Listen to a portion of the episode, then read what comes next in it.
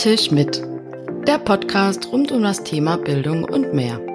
Ob ich hier irgendwie was verändere in diesem Raum. Wir machen da eine chillige Stunde, sondern das hat wirklich Hand und Fuß und bringt mich weiter. Freue dich auf spannende Themen, die uns Lehrende beschäftigen und bewegen. Und gemeinsam mit Expertinnen und Experten werde ich in regelmäßigen Abständen diese Themen näher beleuchten. Herzlich willkommen zu einer neuen Folge. Heute Achtsamkeit. Wie soll das denn an Schulen gehen? Ähm, vielleicht kann man mit dem Thema gar nichts anfangen. Dafür ist die heutige Folge da. Und nicht ich erzähle wieder irgendwas, sondern ähm, sich, es hat sich jemand bei mir gemeldet, was ich ganz, ganz schön fand, weil wir uns auf der Mobilschule Tagung ähm, getroffen haben. Und deshalb, liebe Alexandra, stell dich doch mal vor, wer bist du denn ähm, und was machst du? Ja, vielen Dank, Saskia. Vielen Dank, dass ich da sein darf und dass du mein Angebot aufgegriffen hast und äh, wir uns über Achtsamkeit in der Schule, Fragezeichen, unterhalten. Mm, ich bin Lehrerin an einem Gymnasium in Bayern und vielleicht um so einen kleinen Blick nach hinten zu werfen, ich habe vor 15 Jahren oder so das Amt der Vertrauenslehrerin oder Verbindungslehrerin an meiner Schule inne gehabt und kam da in Gespräche, die mich echt so sehr herausgefordert haben. Gespräche mit SchülerInnen, KollegInnen, Eltern. Und das war eine Zeit, in der ich echt schlecht geschlafen habe, vieles mitgenommen habe und mich viel umgetrieben hat und vor allen Dingen auch ähm, so in meiner Kommunikationsfähigkeit an meine Grenzen gebracht hat, weil ich einiges sehr persönlich genommen habe, sehr an mich rangelassen habe. Und da habe ich mir, und das war so der Einstieg in dieses ganze Thema der Achtsamkeit, äh, Hilfe gesucht in der gewaltfreien Kommunikation und habe mich da mhm. sehr weitergebildet und sehr mit auseinandergesetzt und vor allen Dingen ich, mich. Und das war so spannend. Ich bin nicht nur Lehrerin, sondern auch Mama und habe zwei Töchter, inzwischen schon fast junge Frauen. Und äh, in der Familie mit meinem Mann und den Kindern war das wirklich was, was eine Veränderung herbeigeführt hat. Und das dann auch in die Schule mit hineinzunehmen und in die Gespräche hat mir klar gemacht, so eine bewusste Verwendung von Sprache und gleichzeitig auch Worte dafür zu haben, was in mir lebendig ist, ja, was ich fühle und welche Bedürfnisse da gerade in Not oder sehr erfüllt sind, hat einen Unterschied gemacht in meinen Gesprächen, die ich geführt habe. Und unglaublicherweise in der gewaltfreien Kommunikation setzt man sich ja auch sehr mit Gefühlen, wie ich schon sagte, auseinander und die, alle Gefühle sind körperlich spürbar. Und diese Körperwahrnehmung, die dadurch entstanden ist, hat mich dann letztlich, um so diese Schritte so ein bisschen nachverfolgen zu können, ähm, zu einer zu einem Yoga gebracht. Äh, und zwar habe ich eine Ausbildung gemacht in tibetischem Yoga, Luchong heißt das. Und der Lehrer wiederum, mit dem ich da gearbeitet habe, das ist ein tibetischer Lama, der äh, hat die Achtsamkeitsmeditation angeleitet, praktiziert, uns immer wieder mit hineingenommen. Und das war sowas, wo ich dann nochmal äh, mir klar wurde, okay, Sprache ist gut, Körper auch, aber meine mentale Gesundheit, also meinen Geist noch mit hineinzunehmen, macht einfach Sinn. Und so bin ich dann noch zur Ausbildung als MBSR-Lehrerin gekommen. Das ist ein MBSR heißt Mindfulness-Based Stress Reduction und ist ein Achtsamkeitsprogramm, äh, das der Stressbewältigung dient. Und all das hat mich letztlich dazu bewogen, Achtsamkeit in Schulen zu bringen und an meiner Schule letztlich auch als Schulfach einzuführen. Okay, also ich habe ihr gerade zugehört und ich hoffe alle anderen auch und sich gedacht, Mensch, eine spannende Frau, äh, die wir hier haben. Ich hätte nämlich gewaltfreie Kommunikation überhaupt nicht mit diesem Thema in Verbindung gebracht, muss ich ganz ehrlich sagen. Deshalb ähm, ist auch meine erste Frage, um es vielleicht so ein bisschen einzugrenzen für alle, die mit dem ganzen Wort Achtsamkeit nicht so richtig was verbinden. Was, was bedeutet denn Achtsamkeit so wirklich? Also für mhm. dich oder vielleicht auch ähm, ja in der Literatur? Hm. Ja, vielen Dank, dass du diese Frage stellst. Ist mir auch total wichtig, da nochmal drauf einzugehen, denn ich erlebe schon, dass das heutzutage sehr inflationär gebraucht wird und alles so irgendwie achtsam ist. Achtsamkeit, wie ich es verstehe und wie, wie wir es auch in der Literatur finden, ähm, ist das bewusste Sein. Und damit meine ich, dass wir uns erlauben, in diesem Moment anwesend zu sein, weil es der einzige Moment ist, den wir erleben können. Ja, vorhin ist schon vorbei und nachher kommt es noch. Und wenn ich diesen Moment nicht nur bewusst erlebe, sondern es auch zulasse, ihn nicht zu be- oder verurteilen, also nicht was angenehm oder unangenehm oder gut oder schlecht zu finden, sondern so ist es gerade. Punkt. Und das ist was, was wir, und ich finde das gerade im Schulalltag äh, sehr herausfordernd, sind wir nicht gewohnt. Ja, wir äh, tüten ganz schnell ein in gut oder schlecht oder angenehm oder unangenehm. Und das erstmal so sein zu lassen, so ist es gerade. Das ist was, was ich als wertvoll empfinde, weil ähm, unser schnelles Urteil oftmals die andere Perspektive gar nicht zulässt. Und wenn wir uns in Achtsamkeit üben und in dem Moment sein und vielleicht auch Kontakt zu mir haben, dann ermöglicht es oftmals nicht nur andere Verhaltensweisen, sondern auch andere Denk- und vielleicht auch Sprachweisen. Und jetzt äh, ist vielleicht der ein oder andere Zuhörer, Zuhörerin so ein bisschen okay und wir bringen die ganze Zeit irgendwie Digitalisierungsthemen. Mhm. Ähm, deshalb, wenn wir jetzt so auf uns schauen, du hast nicht einmal irgendwie Tablet, sonstiges erwähnt. ähm, was hat das denn irgendwie mit Digitalisierung zu tun oder warum ist es dir vielleicht auch gerade jetzt so wichtig? Mhm. Oder ich habe dir jetzt im Vorgespräch auch gesagt, ähm, doch, mir ist es seit zwei, drei Jahren plötzlich sehr, sehr wichtig. ähm, deshalb, wie ordnest du das ein, dass es irgendwie mit Digitalisierung oder jetzt an Schulen so wichtig geworden ist? Mhm. Also ich ähm, schätze die Digitalisierung sehr. Also sonst könnten wir uns jetzt auch nicht so wunderbar unterhalten. Und ich glaube, dass es ganz wertvoll ist, sich mit Digitalisierung auseinanderzusetzen und mit all den Tools und Chancen, die uns dadurch ermöglicht werden. Und gleichzeitig, ähm, ich sage immer so, es ist Segen und Fluch. Ja, auf der einen Seite ermöglicht es uns ein, ein, komplett neues Leben, ganz viel Verbindung, ganz viele Optionen, die wir früher nicht kannten und hatten. Und gleichzeitig ist manchmal die Gefahr gegeben, dass wir so dieses Zwischenmenschliche und Menschliche nicht vergessen, aber in den Hintergrund rücken. Und ich glaube, dass es nebeneinander stehen darf, dass beides seinen Wert hat und dass wir gerade in diesem zwischenmenschlichen Miteinander kommunizieren, ähm, mit mir im Kontakt sein, dass wir das nicht, ähm, nicht außen vor lassen.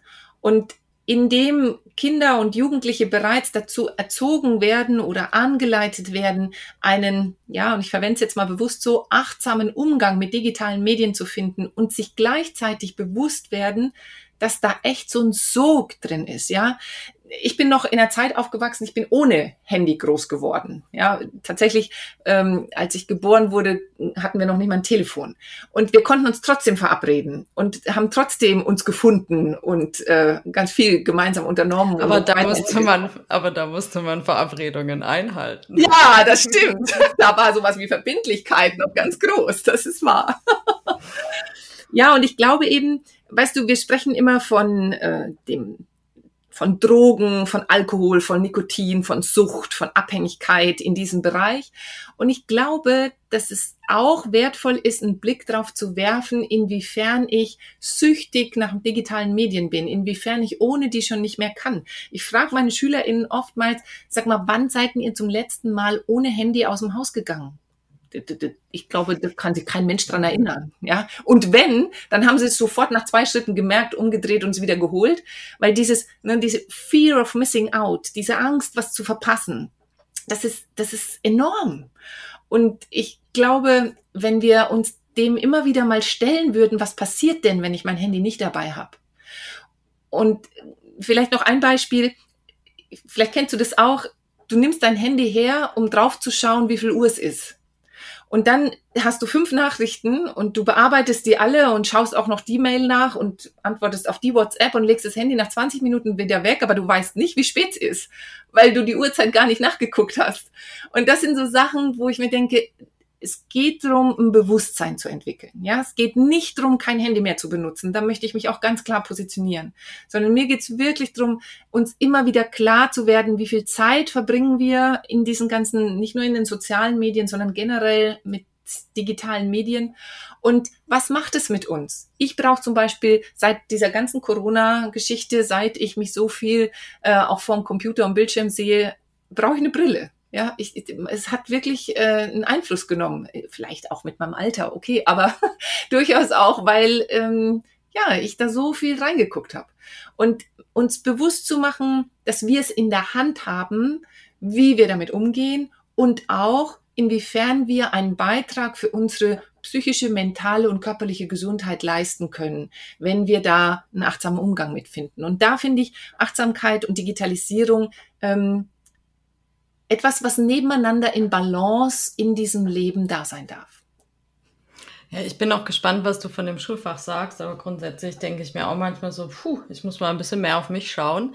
Mhm. Ähm, aber dann sagt man das immer so leger oder gibt auch einen Tipp mal im Freundeskreis, hey, du musst mal mehr auf dich gucken, musst mal achtsamer mit dir umgehen, habe ich auch schon gesagt bekommen.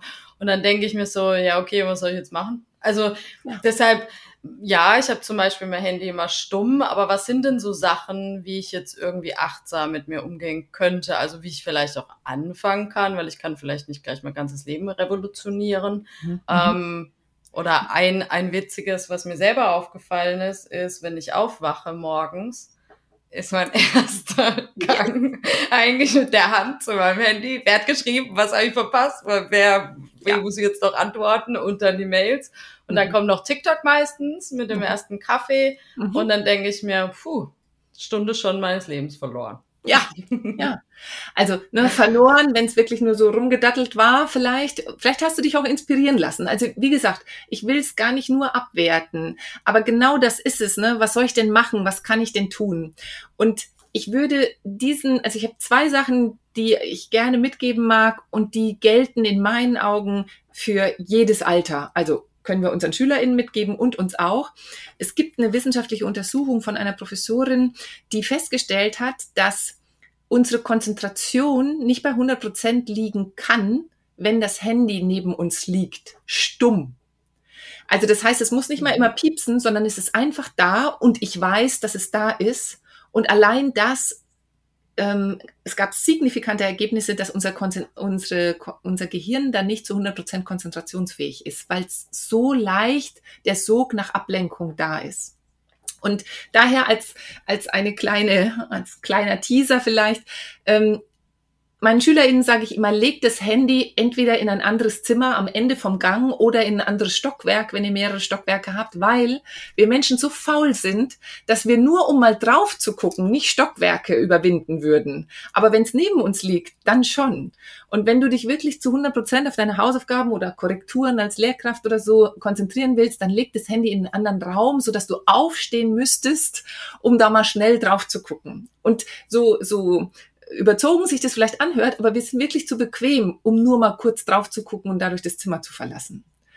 Und ein zweites vielleicht, ähm, also weil du das sagtest, ne, morgens der Wecker klingelt und der Griff zum Handy. Ich, ich plädiere für handyfreie Zimmer, wie zum Beispiel das Schlafzimmer. Einfach, auch wenn das vielleicht sogar im Flugzeugmodus ist und so weiter, dann ist es trotzdem ein anderer Schlaf. Auch das kann inzwischen nachgewiesen werden. Und da wirklich so eine Art Selbstfürsorge zu betreiben und das Handy eben nicht mit noch ins Schlafzimmer zu nehmen und nochmal den letzten Insta-Post zu lesen, sondern ähm, halt wirklich in ein anderes Zimmer zu legen. Und was auch spannend ist, ähm, stell dir vor, du, ver du verabredest dich mit einer Freundin im Restaurant. Gehst du aufs Klo, um aufs Klo zu gehen oder um aufs Handy zu gucken? Und wenn die Freundin aufs Klo geht, was, ist, was machst du als erstes? Guckst du aufs Handy oder wartest du, bis sie wiederkommt? Und das sind so spannende Studien, da kann man auch, das kann man echt mal beobachten, wenn man so irgendwo ist, wie schnell da der Drang da, danach da ist, auf dieses Handy zu schauen. Und in meinen Augen ist es schon ein Zeichen für eine Art von Abhängigkeit. Natürlich könnte ich es auch lassen und wenn, wenn ich mit Menschen spreche, dann sagen die, na ja, also ist einfach eine Entscheidung. Und trotzdem glaube ich, ist es manchmal schon fast unbewusst, ich habe gerade nichts zu tun und das Handy habe ich eh immer dabei gefühlt, also gucke ich mal schnell drauf. Und ich glaube, es, es kann einfach auch ein spielerischer Umgang damit werden, zu sagen, naja, wenn ich es heute mal einfach in der Tasche lasse, was passiert denn dann? Wie, spannend ist es denn, nach zwei Stunden erst drauf zu gucken und dann ähm, Nachrichten zu haben, ja? Also was ich, was ich vermitteln möchte, ist die Ernsthaftigkeit auf der einen Seite, ein Bewusstsein dafür zu bekommen, wie sehr mache ich mich selbst davon abhängig und zum anderen aber auch versuch spielerisch anzugehen, um ähm, ja, um auch dran zu bleiben und dir immer wieder auch die Möglichkeit zu geben, damit einen Umgang zu finden, der für dich passt. Also jetzt hast du so viele Themen gesagt und ich denke mir dann auch so, oh Gott, ich habe gefühlt alles falsch gemacht mit meinen Nein. Schülerinnen und Schülern. Weil, also zu deiner Frage mit dem Klo und dem Restaurant.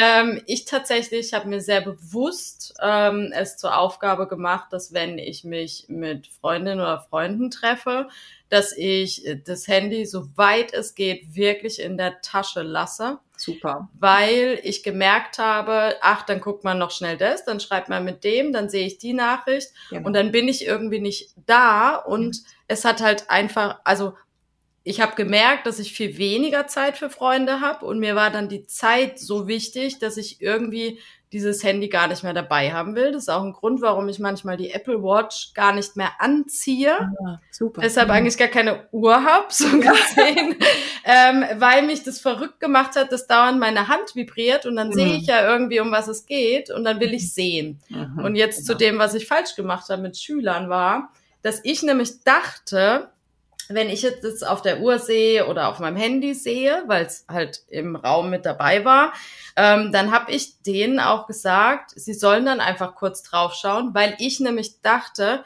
es ist viel, viel schlimmer, also so habe ich selber empfunden, wenn ich jetzt sehe, dass da was aufgeleuchtet hat oder meine Uhr hat vibriert, dann dann kann ich mich jetzt nicht mehr auf das Thema da konzentrieren, sondern jetzt will ich kurz wissen, um was es ging. Und Mhm. wenn, wenn das dann weg ist, die, diese Neugier, was jetzt los ist, dann kann ich mich wieder drauf konzentrieren. Aber deshalb.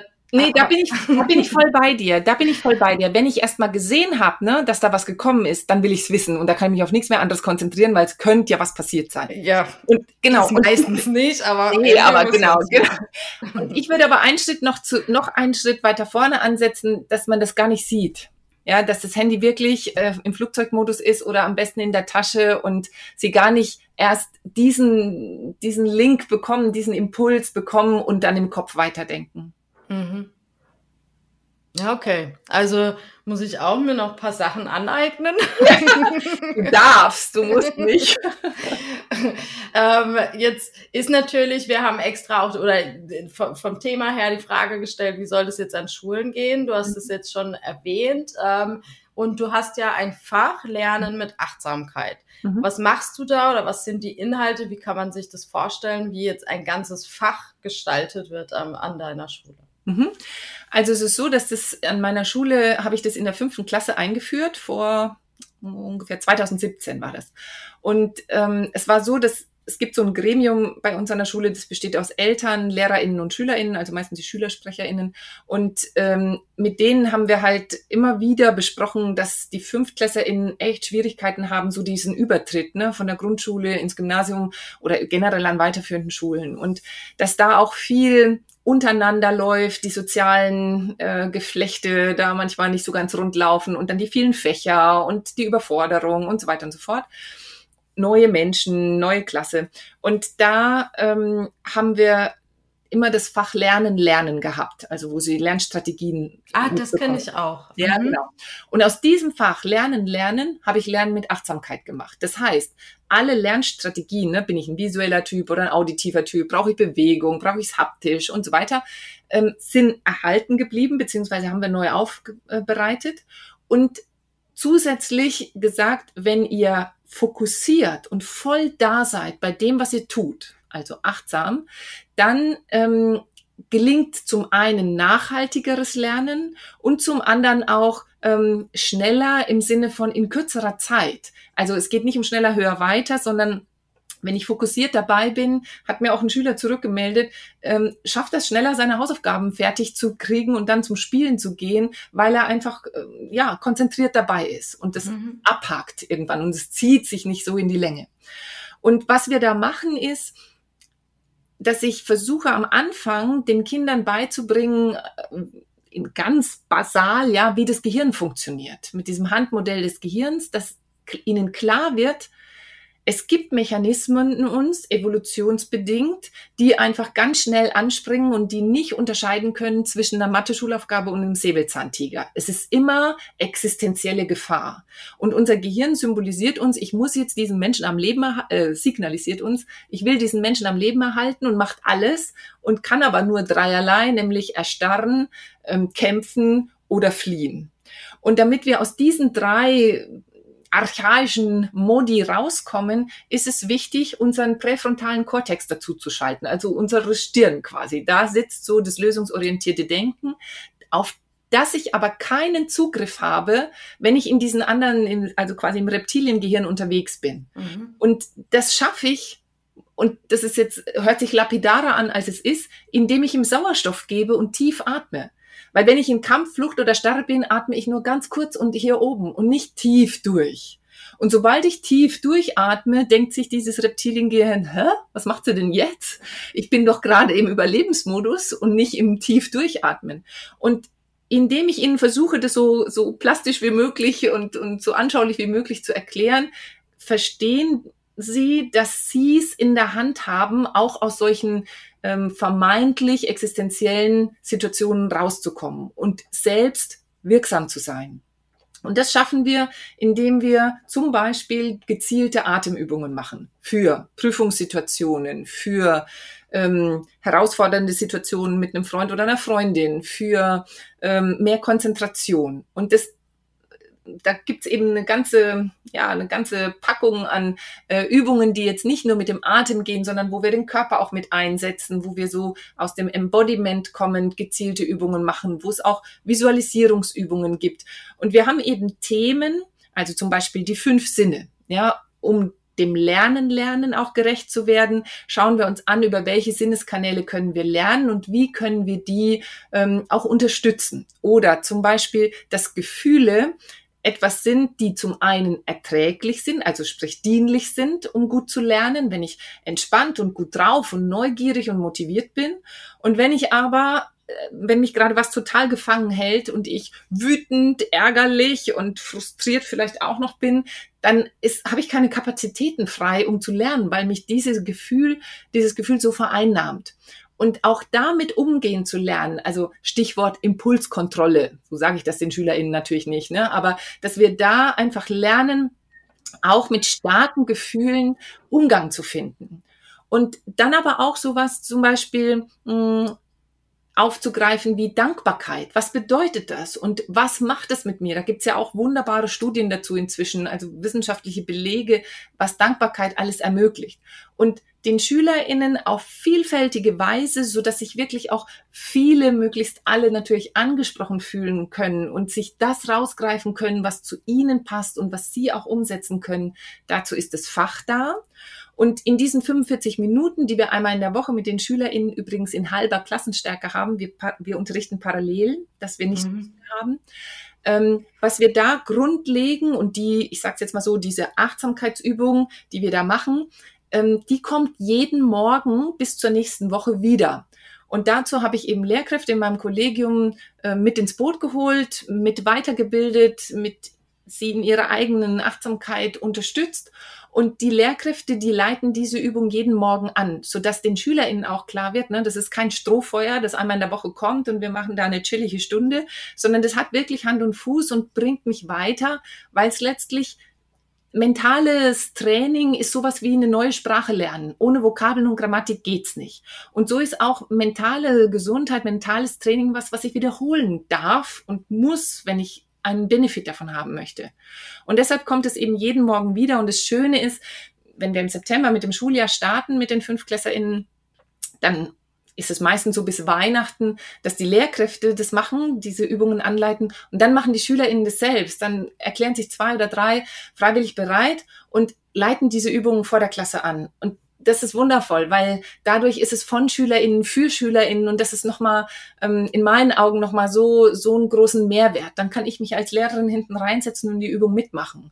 Und wenn wir sie dahin kriegen, dass sie da auch merken, dass sie selbst wirksam sind und bei uns geht es immer um Kompetenzorientierung, ja. Ich finde es eine wundervolle Kompetenz, wenn sich jemand äh, ne, mutig da vorne hinstellt und so eine Übung anleitet. Und da glaube ich, ähm, ja, können wir den SchülerInnen einfach eine Möglichkeit geben, ähm, damit in Berührung zu kommen, Erfahrungen zu sammeln, dass das mal angenehm und mal unangenehm ist, so wie ich auch nicht jeden Tag gleich drauf bin und damit umgehen zu lernen. Und ja, das erfüllt mich einfach. Auch wenn ich davon erzähle, denke ich mir, ja, es ist einfach was, was ähm, ich den SchülerInnen gerne anbieten möchte und wovon ich glaube, dass sie ihr Leben lang was haben, was über Mathe, Deutsch, Englisch, Latein hinaus wertvoll für ihr Leben sein kann. Also man sieht ja die Begeisterung auch an. Jetzt kann man sie nur hören. Ich hoffe, es kommt mit der Stimme auch rüber. Ich habe noch den Vorteil, dass ich sie sehe. Ja. ähm, aber ich meine, jetzt habt ihr das zwar als Schulfach nur in der fünften Klasse. Mhm. Und habt ihr dann irgendwie gemerkt, oh ja, da ist, sind wirklich komplette Unterschiede. Die sind, ich stelle es mir jetzt vor, die sind irgendwie gelassener, vielleicht nicht so hektisch oder sind ruhiger einfach nur oder sind die Noten besser geworden? Ich weiß es nicht. Also deshalb habt ihr da irgendwie wirklich Veränderungen feststellen können? Mhm. Also leider ist uns eine wissenschaftliche Untersuchung untersagt worden. Das ist, also deshalb kann ich dir diesbezüglich keine Rückmeldung mhm. geben.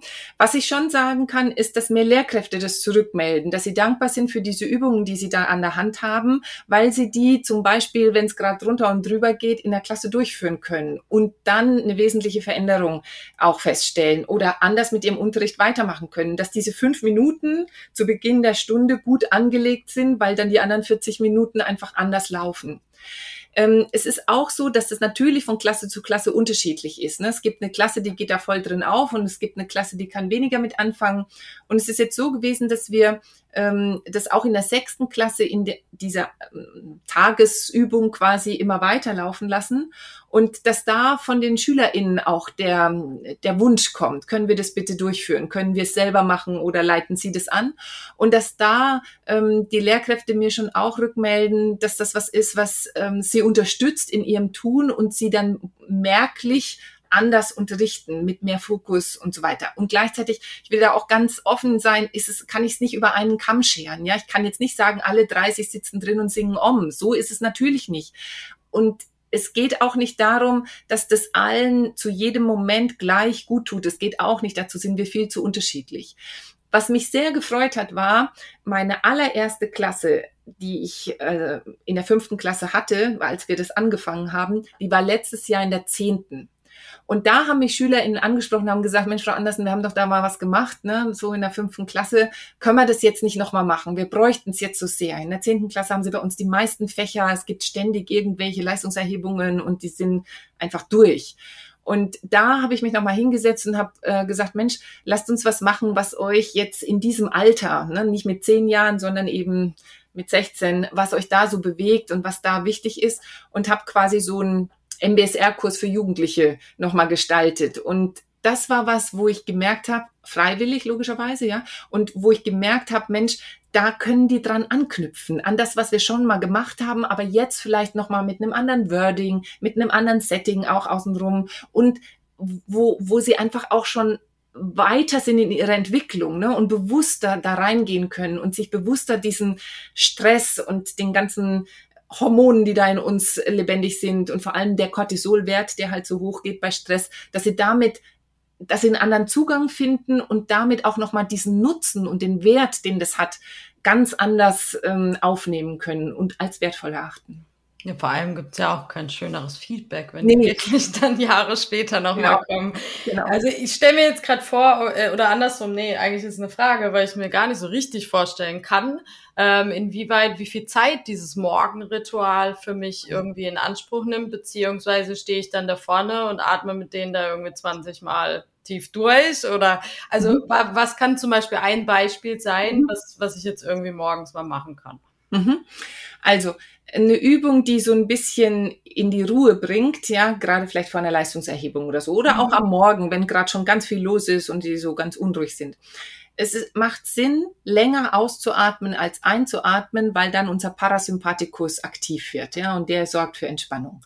Und bei Kindern ähm, macht Sinn, auf drei Zähleinheiten einzuatmen und dann auf fünf aus. Das ist so ein Rhythmus, der für die Kinder ganz gut ist. Übrigens, wir nennen das die Feuerwehrübung, weil Feuerwehrmänner das wohl machen oder okay. Frauen. Ja, wenn sie zum Einsatz müssen, da brauchen sie ja auch viel Ruhe, Überblick und so weiter und die atmen länger aus als ein. Und das ist was, was wir, also wir nehmen so eine aufrechte Position ein, das, weil die, die Kinder hängen ja auch oft auf ihren Stühlen, rücken immer krumm und die Schultern so nach vorne. Wir richten uns immer so auf, dass wirklich der Atem in den Bauch fließen kann, gefühlt. Also, dass sich die Bauchdecke hebt und senkt und, ja, genau, sitzen so aufrecht vorne an der Stuhlkante, auch nicht angelehnt, sondern wirklich so, yes, wir sind jetzt ganz wie eine Königin, ein König. Wirklich in so einer aufrechten Haltung. Und dann inzwischen heißt es dann nur noch die 3 ein, 5 aus oder die Feuerwehrübung.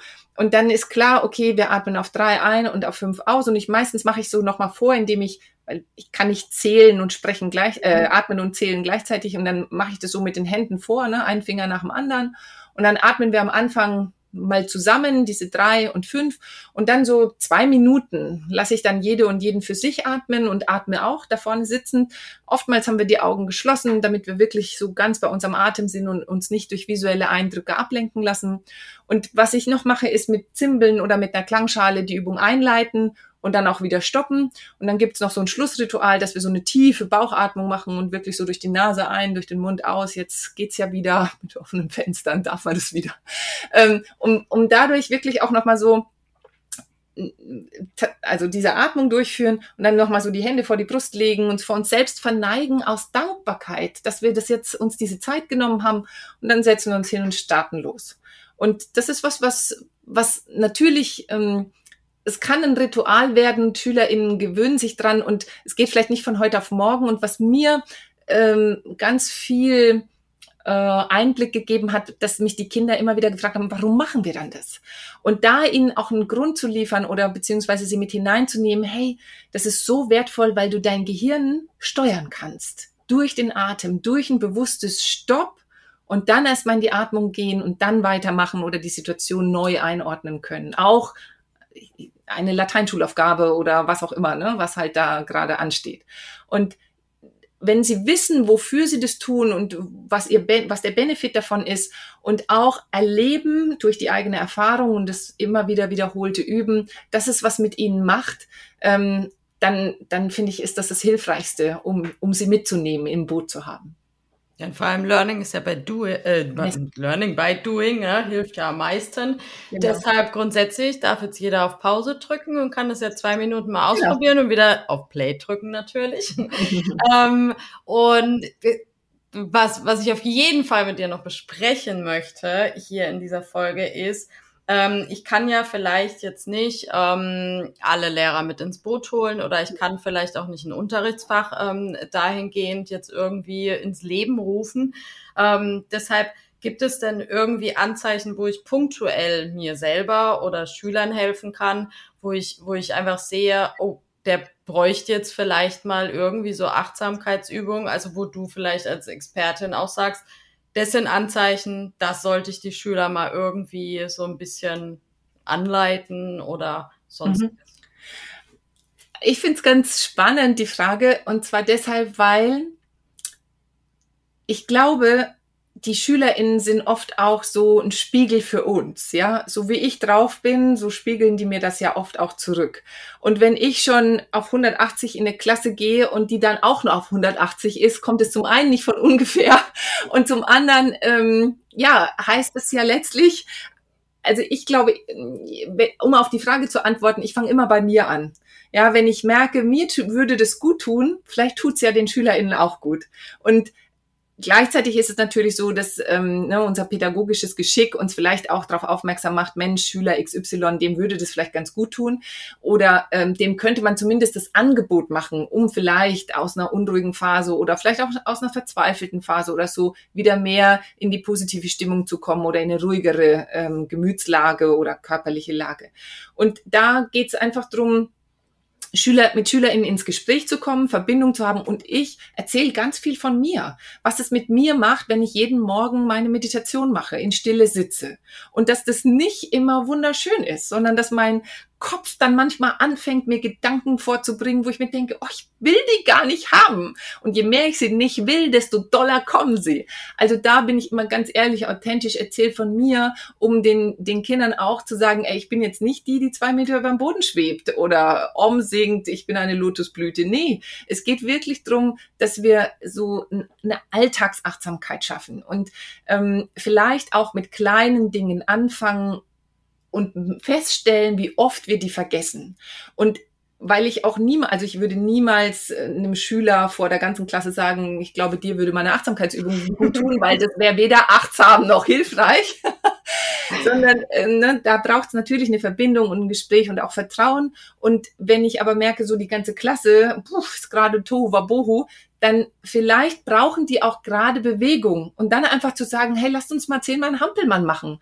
Oder weil du das vorhin im Vorgespräch auch sagtest, so über Kreuzübungen, um die Gehirnhälften wirklich auch zu aktivieren und, und einfach mal den Fokus auf eine Bewegung zu legen, die nicht so ganz easy ist, und dann in dem Moment bin ich ja schon ganz da bei dieser Übung, kann da nichts mehr anderes denken und es zentriert mich. Und all das sind so Kleinigkeiten, wie ich Kinder und Jugendliche immer wieder da, dahin führen kann, ohne jetzt explizit sagen zu wollen, ich glaube, dir würde das ganz gut tun. Ich glaube tatsächlich, ich muss da mal bewusst dran denken, wie ich mich gerade fühle, dann in den Raum reingehen und mal drauf achten, ob ich hier irgendwie was verändere in diesem ja, Raum. Ja, mach das. Das fände ich mal ganz interessant. Ja. Ähm, jetzt hast du schon viele kleine Sachen gesagt, deshalb ist so meine letzte Frage an dich. Mhm. Ähm, wie man jetzt als Lehrerin, Lehrer vorgehen kann. Nicht alle haben sich jetzt jahrelang wie du eingearbeitet und sind da Profis. Ähm, ich muss auch ehrlich sagen, ja, ich hatte manchmal Ideen, aber ich kam mir da dann auch irgendwie blöd vor, mhm. ähm, weil ich mich ja nicht auskenne, welche Übungen wir jetzt hier irgendwie machen sollen. Ähm, deshalb, wie, wie kann ich denn irgendwie starten, um mich da einzulesen, einzuschauen, einzuhören, äh, sonstiges irgendwie machen? Mhm. Also ganz low level ähm, ist mit sich selbst zu beginnen und äh, sich vorzunehmen, mal jeden Morgen zehn Minuten zu sitzen und sonst nix. Einfach nur Dann da. Sitze ich da einfach nur. Genau, sitzt da gerne äh, in einer aufrechten Haltung, dass der Atem gut fließen kann, Augen zu und zu gucken, was passiert. Zehn Minuten nix tun. Das ist echt eine Herausforderung. Also mit, ich glaube, Alexandra, da, da wäre ich schon bei 20 Veranstaltungen und keine Ahnung, wenn ich mit 10 Minuten Ruhe gönne. genau, und das ist so spannend, ja, das zu beobachten, was dann passiert. Also das wäre, äh, ist vielleicht gar nicht so low level, wie ich dachte, ne? Okay, gut, ist schon high level. was auch möglich ist, ähm, ich habe tatsächlich ähm, ein Buch geschrieben, im Cornelsen Verlag erschienen, das heißt Achtsamkeit im Unterricht. Und da kannst du dich ein bisschen einlesen. Das ist wirklich ein Praxisbuch. Ne? Also ganz wenig Theorie, aber so ein bisschen und schon ausgearbeitete Unterrichtsstunden, wie du einfach mal starten kannst, um auszuprobieren, wie das ist. Gleichzeitig mag ich echt immer wieder sagen, bitte lehre nur, was du lebst ja, weil sonst bist du nicht authentisch, die Kids nehmen dir das nicht ab. Also das heißt, es bedarf schon auch deiner eigenen Achtsamkeit, um da wirklich auch ähm, äh, ja, Vorbild zu sein. Wenn, wenn dieser Satz Gültigkeit hat, du kannst deine Kinder nicht erziehen, sie machen dir eh alles nach, dann ähm, wäre es sinnvoll, wenn du davon überzeugt bist und vielleicht auch selber schon ein bisschen Erfahrung hast. Und ich ja, glaube, da kann ich auch aus eigenem Beispiel sagen, wer eine Traumreise selber nicht mag, der muss auch nicht versuchen, nee. sie vor der Klasse vorzulesen. Genau, genau, genau, genau. Sehr gut. Ja, genau.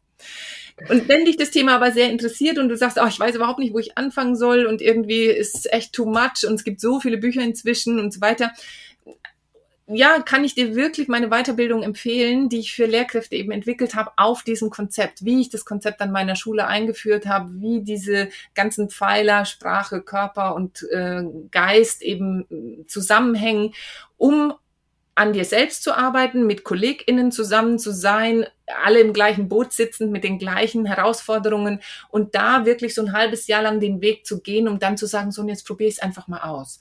Also die Erfahrungen, die ich mache und die Rückmeldungen, die ich bekomme, die sind echt sehr berührend manchmal, weil ich auch merke, indem ich mich selbst als Lehrkraft auf diesen Weg begebe, nur allein ich verändert sich schon was. Ich gehe anders dahin. Vielleicht auch sensibler und bewusster und nehme vielleicht auch im ersten Moment ein bisschen mehr wahr und denke mir, oh mein Gott, eigentlich, das will ich gar nicht alles wahrnehmen. Und gleichzeitig ist es aber äh, die, die Grundvoraussetzung dafür, dass ich dann auch Veränderung anleiten kann. Und ähm, für mich war es ein total wertvoller Weg. Und alle die, die äh, sich auch auf diesen Weg machen wollen, die unterstütze ich. Und alle die, die sagen, ey, Alexandra, ich habe echt genug mit meinem Stoff und mit all dem, was dieses System sowieso schon von mir fordert, das ist mir alles zu viel. Für die habe ich total Verständnis, weil es, es nutzt überhaupt nichts, es jemandem aufzudrücken. Entweder ich will das, weil ich einen Benefit drin sehe, oder ich will das nicht. Und das ist total in Ordnung. Ja, oder man kann es ja auch nur für sich privat nutzen. Genau. Also wir können ja auch mal ein bisschen egoistisch sein und achtsam. Ja, und das ist total, das ist, ich, für mich ist es nicht egoistisch, sondern echt eine gute Selbstfürsorge. Ja. Wie, wie kann man dich denn erreichen? Hast du eine Webseite ja. oder über Twitter? nee, Twitter tatsächlich nicht. also gerne über meine Homepage www.alexandra-andersen.de und auch über Instagram, auch mein Name jeweils mit Unterstrich. Alexandra. Instagram bist du aber Twitter. Yes, Twitter nicht, nee, Insta. Alles klar. So, vorhin habe ich dir gesagt, die halbe Stunde geht super schnell vorbei. Wir sind drüber. Yes. Ähm, aber ich denke, wir haben sehr, sehr viel gelernt. Ähm, ich habe teilweise auch sehr fasziniert einfach nur zugehört, ähm, weil es schon vieles Neues war. Aber das finde ich manchmal auch so schön an den Folgen. Ähm, deshalb, ich glaube, wir sind, äh, wie soll das denn an Schulen gehen, äh, mal einen großen Sprung weitergegangen in Bezug auf die Achtsamkeit. Und ich danke dir vielmals, äh, dass du heute mein Gast warst. Ja, vielen Dank dir, Saskia. Danke für das Gespräch. Und wenn du noch Fragen, Anregungen oder Themenwünsche hast, dann schreib mir gerne auf Twitter.